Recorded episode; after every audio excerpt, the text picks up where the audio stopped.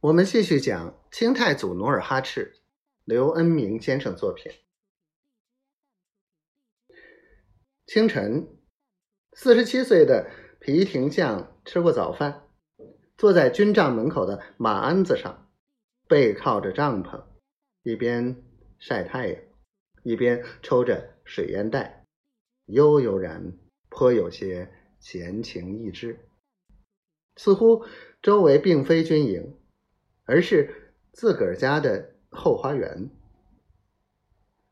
他抽完了一袋，刚装上第二袋烟，突然，张成英派来的传令兵疾驰而至，翻身下马道：“皮副将，张总兵传令，让您整军待命。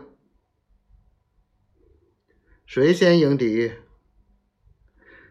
当然是您率领的。”左翼大军喽，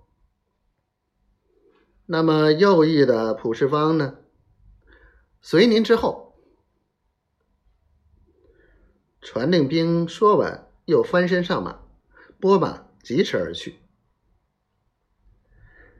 皮廷相望着传令兵的背影，哼着鼻子，不满的道：“哼，先拿我当靶子，做垫背。”他奶奶的，休想！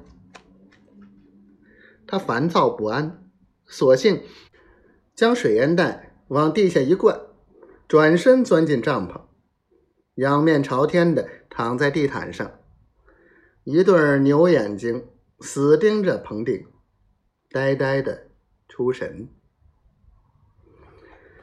过了抽袋烟的功夫，卫士见副将不传令。就着急的闯进帐内，说道：“副将大人，您赶快传令吧。若不贻误军机，张总兵不会饶过你的。”皮廷相仍然不动，苦笑道：“